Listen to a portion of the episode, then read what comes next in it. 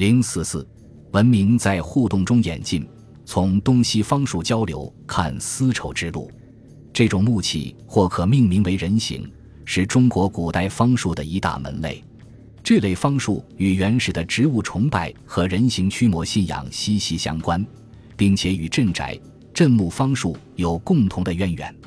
将这些楔子插入土中的目的是为了驱除一切入侵者。不管是活着的敌人还是妖魔鬼怪，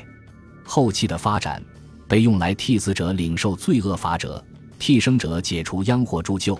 同时还可以起到辟邪攘福的功能，保护墓葬或建筑。于是又带上了浓重的道教解除方术的色彩。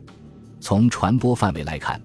这一方术超越了种族与文化的障碍，沿着草原丝绸之路、沙漠丝绸之路和海上丝绸之路。在整个欧亚均有流传，并且表现出与原始巫术、偶像崇拜以及中国道教界著述柔和的倾向，在信仰世界里有着悠久而深刻的影响。这个问题的探讨，有助于我们从精神层面理解丝绸之路在人类历史进程中所发挥的作用，